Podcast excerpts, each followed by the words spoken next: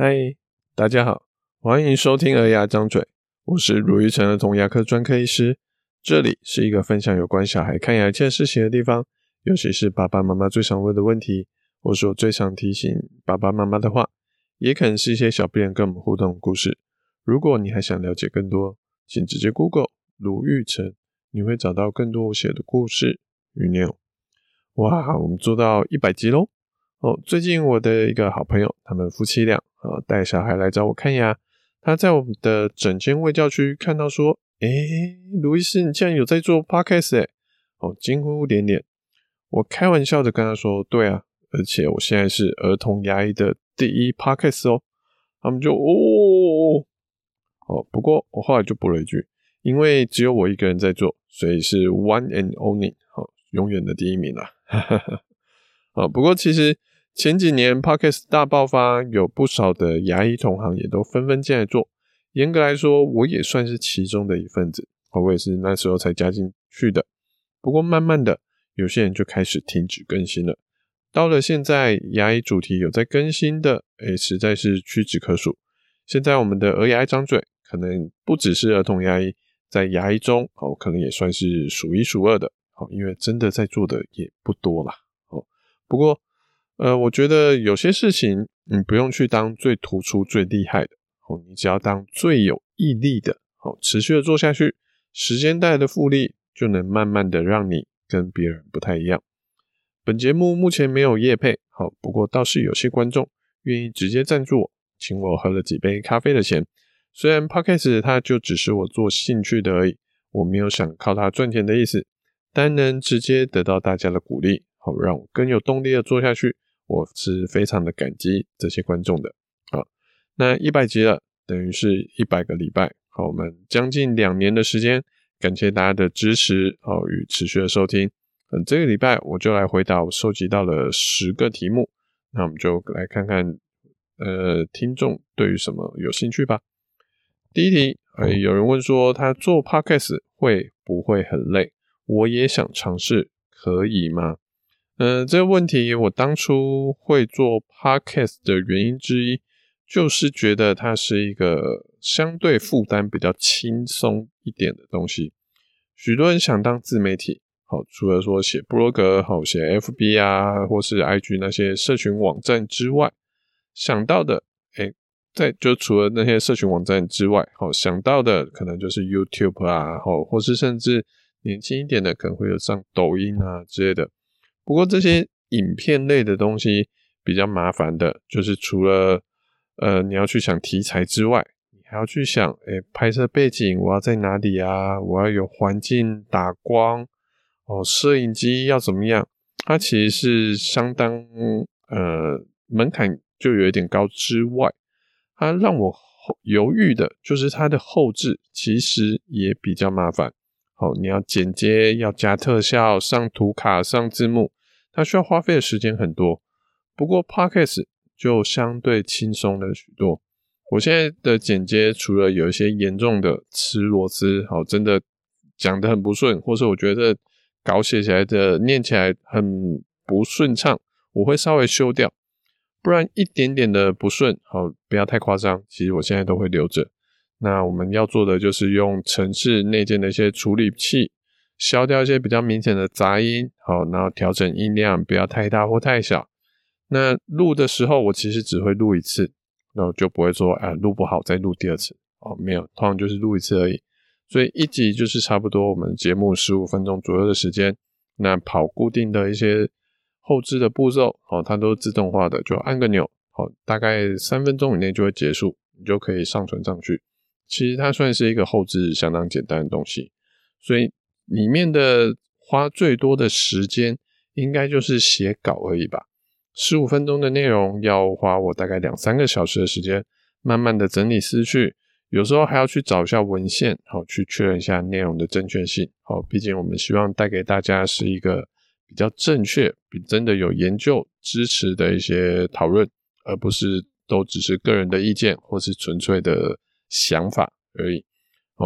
那让大家真的在收听的时候，不要只 Google 到一些奇怪的内容。而且 Podcast 的硬体需求，像我们刚刚说，你如果做 YouTube，好，你要一个摄影机，好，不管你是拿专业单眼，或是真的买一个摄影机，那成本可能都是几万块、几万块在跑的。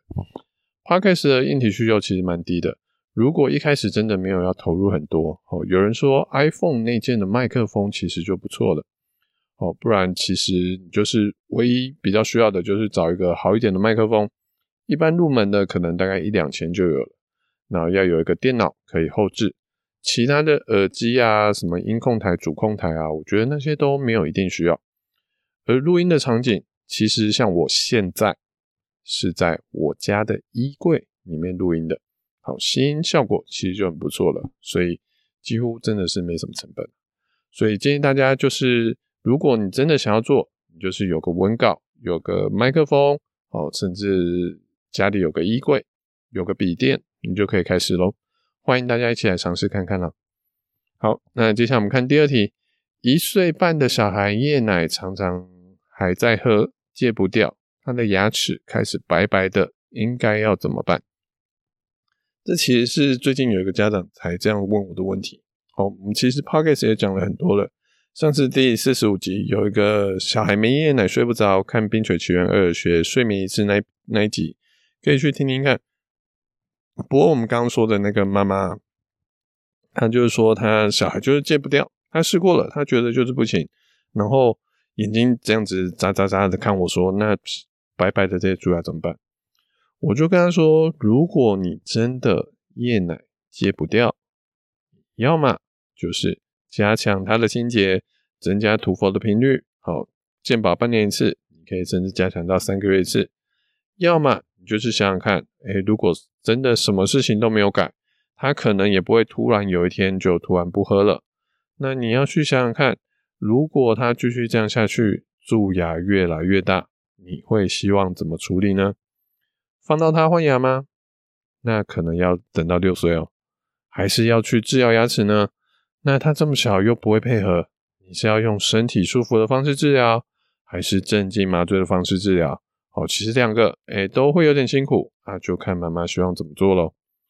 那妈妈听了我们说的话，好像很期待我们说，哎、你不要跟我说这些哦，你一定有一些更简单、更神奇的方法，可以让小孩赶快戒夜奶，或是不会让牙齿继续蛀牙下去吧？就我、我们只能说，哎、其实真的没有，真的没有其他方法了。有时候你要考虑的不是哪个比较好，而是考虑说。哪个风险是你比较愿意承担的？是没喝到夜奶睡不好，比你比较愿意去承担，还是万一小孩蛀牙了要来治疗，是你比较愿意承担的呢？好，有时候说穿了就是这二选一的选择喽。好，那我们来看下一题。哎，我的小孩牙齿黑黑的，请问这个是蛀牙吗？这种问题其实我唯一而且最推荐的做法。就是去找儿童牙医检查。网络上我们其实会满满的收到家长就多来一张照片，然后就问我说：“诶，这牙齿怎么了？是不是有问题？”可是它有两个问题是没有办法解决的。第一个，那些照片通常就是家长随便拿手机拍一拍，是那通常小朋友可能会动，或是手机的解析度的部分，它没有一次是看得清楚的。我真的看不出来，所以。如果大家有在牙医诊所被拍过照的话，除了一般那种做根管治疗要放小鱼的时候，那健保局的审查要我们要照小鱼的照片，那个其实几乎是有照就好。可能你会看到我们也是拿简单的东西照一照。可是如果我们希望照得清楚，把牙齿照得清楚的话，通常医师都会拿出一台很大台的单眼相机。哦，你看起来像是在野外，呃，拍小鸟啊，或是拍婚纱的那种大台大台的相机。好，因为而且有时候就算拿这种大台的相机，哎，只要小朋友乱动啊什么的，还是有可能会拍不好。所以都拿大台相机，都有时候都看得不是很清楚了。一般家长要拿手机好去拍到，让我们好好看清楚，其实非常困难的。第二个，就算我们看得清楚。我们心里大概有个底，说这可能是什么状况。可是医师法是有规定，网络不得诊断病情，所以这样下判断是违法的。所以问这种到底我牙齿是不是有问题的这种问题，你要么就是从不是医生的口里得到一个猜测、不确定的答案，要么就是从医生口里得不到任何答案。好，所以干脆点，不放心的话，哦，就去找医生吧。好，第四题，诶，请问我小孩两岁了，他奶嘴吃很凶，带去检查时都说牙齿有影响了，所以这样子他奶嘴要戒了吗？是不是以后就一定要矫正了呢？这个也是老问题了。好，我们建议三岁前戒掉，只要戒掉了，就有机会会恢复。三岁后才戒的就比较难恢复了。可以参考说第十八集为什么奶嘴夜奶就是戒不掉，跟第八十一集好拆解妈妈怎么帮小孩还戒奶嘴的，好，可以给大家参考看看。那第五题，小孩的门牙有点乱乱的，他以后也会乱乱的吗？我们现在可以做什么让他不要太乱呢？这个也是老问题了。好，其实牙齿整不整齐、乱不乱，基本上是基因做决定的。我们能改的不多。好，那通常爸妈牙齿乱的小孩有比较高的几率会乱。我们能做的事情就两个。第一个，不要再让它更乱了。像是严重的蛀牙，就算它没有到拔牙，可是蛀牙蛀得很严重，牙齿形状都会变形变小，让旁边的牙齿靠过来。那将来的空间就更少了，牙齿就更容易不整齐。第二个，目前的研究都许多研究都说，用嘴巴呼吸会让牙齿更容易乱。原理我们就不说了，好，反正就是记得尽量减少用嘴巴呼吸的时间。好，所以如果有鼻子过敏的小朋友，记得要带他去控制好，不然鼻塞了就只能用嘴巴呼吸了。相关问题可以听听看第六十集。好，什么时候是小孩矫正的黄金时机呢？好，那。另外一个就是，哎，我们其实能做的就是，如果真的想矫正的话，哎，就是可以先练习把牙齿刷好。毕竟牙齿要刷好了之后，才有本钱矫正，不然到时候矫正嘴巴一吃饭就卡了一堆菜，哦，其实矫正起来也是很辛苦的。好，那我们看下一题，第六题，呃，好事牙套做了就真的不会再蛀牙了吗？好，首先医疗是没有绝对的，好，顶多有绝对的失败，好，就是。绝对的不可以，明明蛀牙都到神经了，你还说，哎，我们用补起来就好，不要抽神经。哦，这种状况，你知道你这只用补的，它很快回去就会痛了。我们会有绝对不建议的做法，可是没有那种百分之百成功的做法。像是，哎，是不是我癌症只要开刀就一定会好呢？会复发就是医生的手术有问题？是不是我明明都用好视牙套了，结果还出问题，就是医生没有做好？呃，当然不是这样子。哦，这里面是有很多的因素在里面的，包括医生可以控制的，还有医生无法控制的。好，一样我们就不一一细讲了。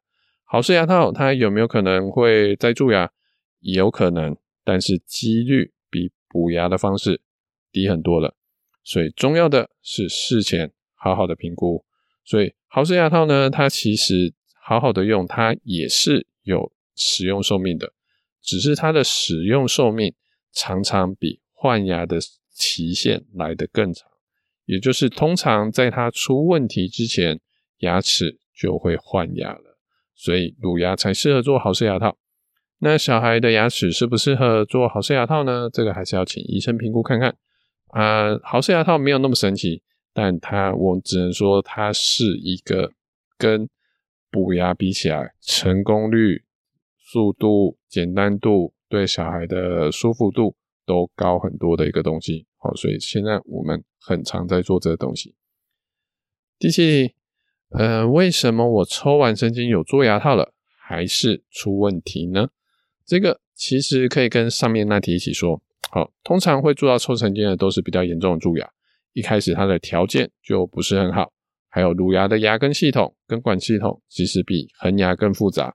有许多小分叉、小支线、好小马路，一些我们工具完全清不到的地方，所以我常常跟家长说，乳牙抽神经时，医生能清到的只有九成，剩下的那一成还要靠小孩自体的免疫力去把它慢慢的清除。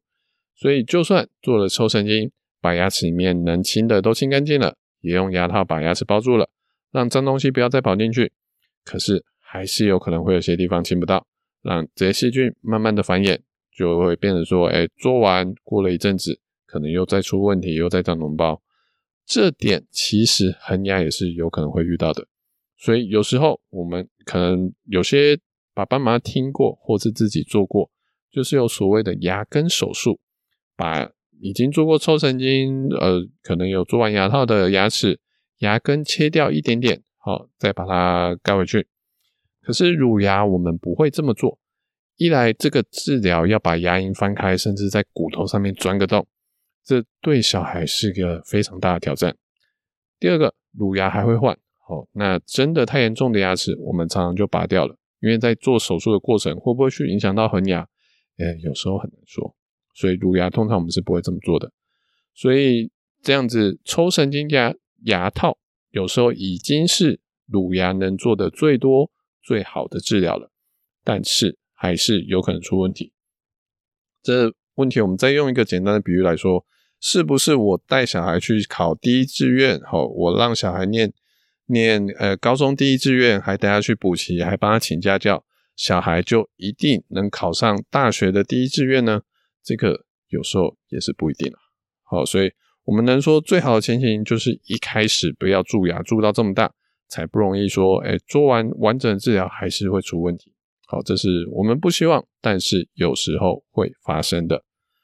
好，那第八题，呃，卢医师，你有小孩吗？小孩多大了？可以分享一下怎么帮小孩刷牙吗？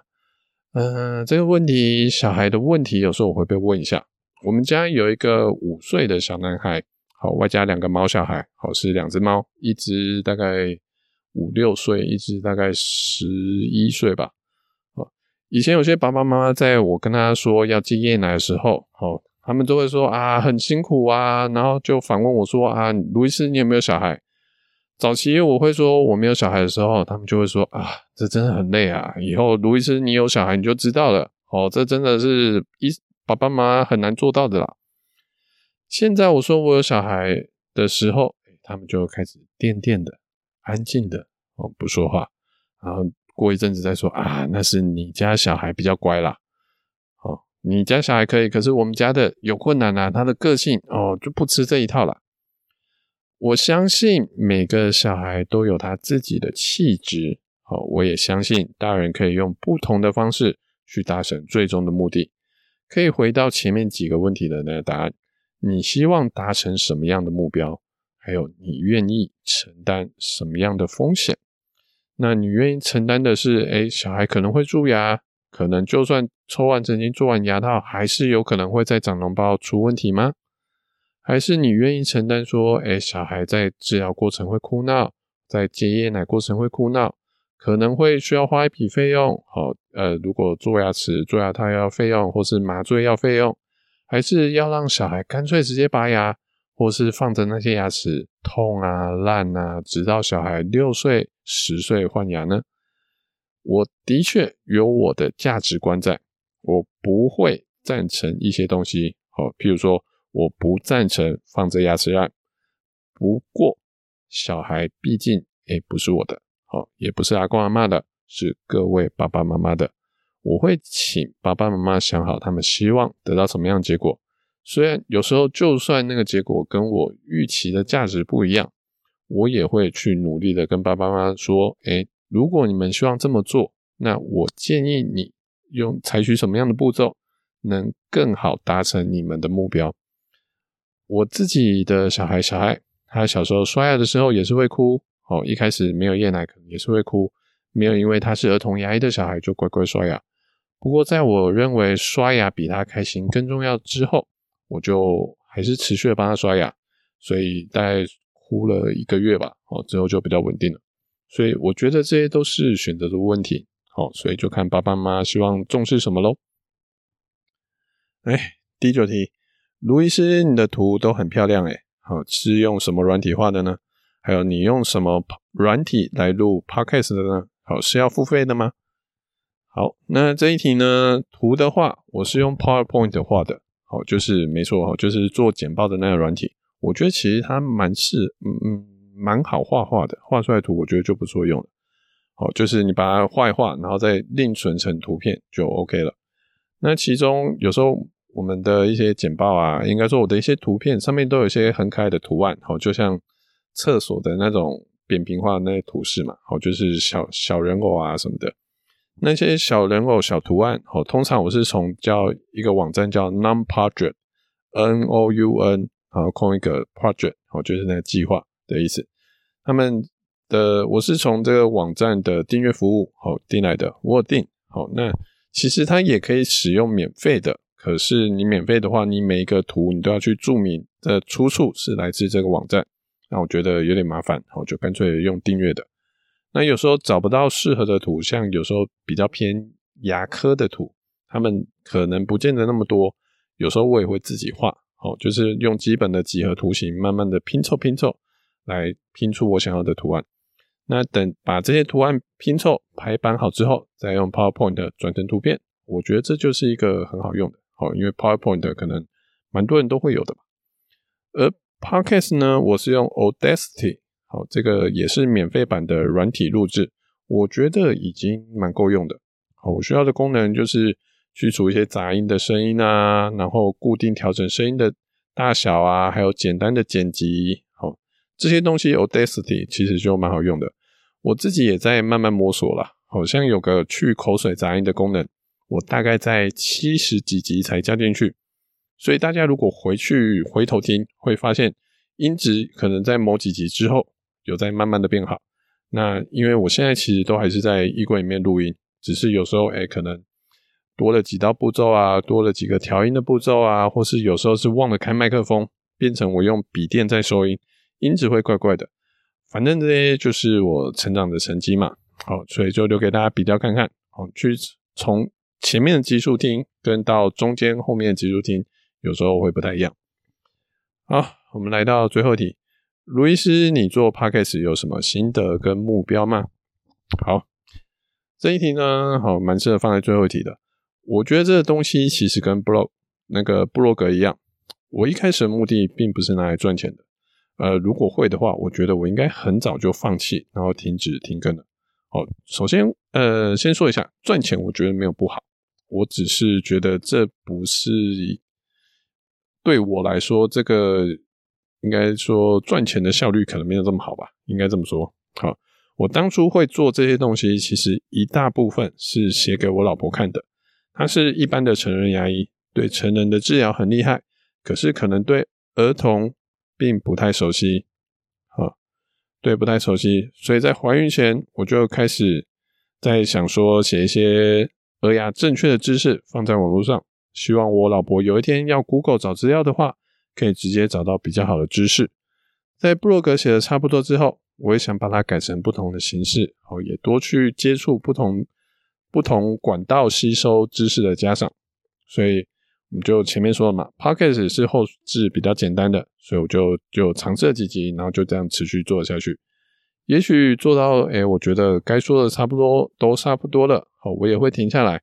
不过，其实在这个过程，就是不管是写部落格也好，写 podcast 也好，为了给大家正确的知识，好，我也逼自己去更新许多最新的研究，像是我以前或是一些我以前没想过，诶、欸，真的有研究在讨论这个好的这种研究，像上前几集的那个完美完美刷牙四步骤，好，就是我知道刷牙可以不用漱口。但我不知道那个差别多少，而且我还不知道说还可以把剩余的泡沫当漱口水，再多漱个一分钟。这之中其实我也是成长许多，获得许多的不错的回应。好，所以之后这些东西会做多久，我也不确定。好，也许之后会转成订阅的服务，嗯，不过这都还在考虑啦。所以就再看看吧。有什么意见的想法，大家会建议我希望去做些什么，也欢迎大家留言跟我们说。总之，这就是第一百集了。好，感谢大家两年来的支持。好，就是如果大家愿意的话，就是给我们一些像是鼓励，好，能让我们更好做下去。比如说留言啊、分享啊，或是给我们一些评论，或是愿意的话，哎，直接请我们喝几杯咖啡，这对我们的继续的动力都蛮有帮助的。谢谢大家喽。好，那就是希望我们可以持续的再见到大家。好，我们有什么想听的主题跟意见想法，都欢迎点进资讯栏有留言链接让我们知道。我们下次见，拜拜。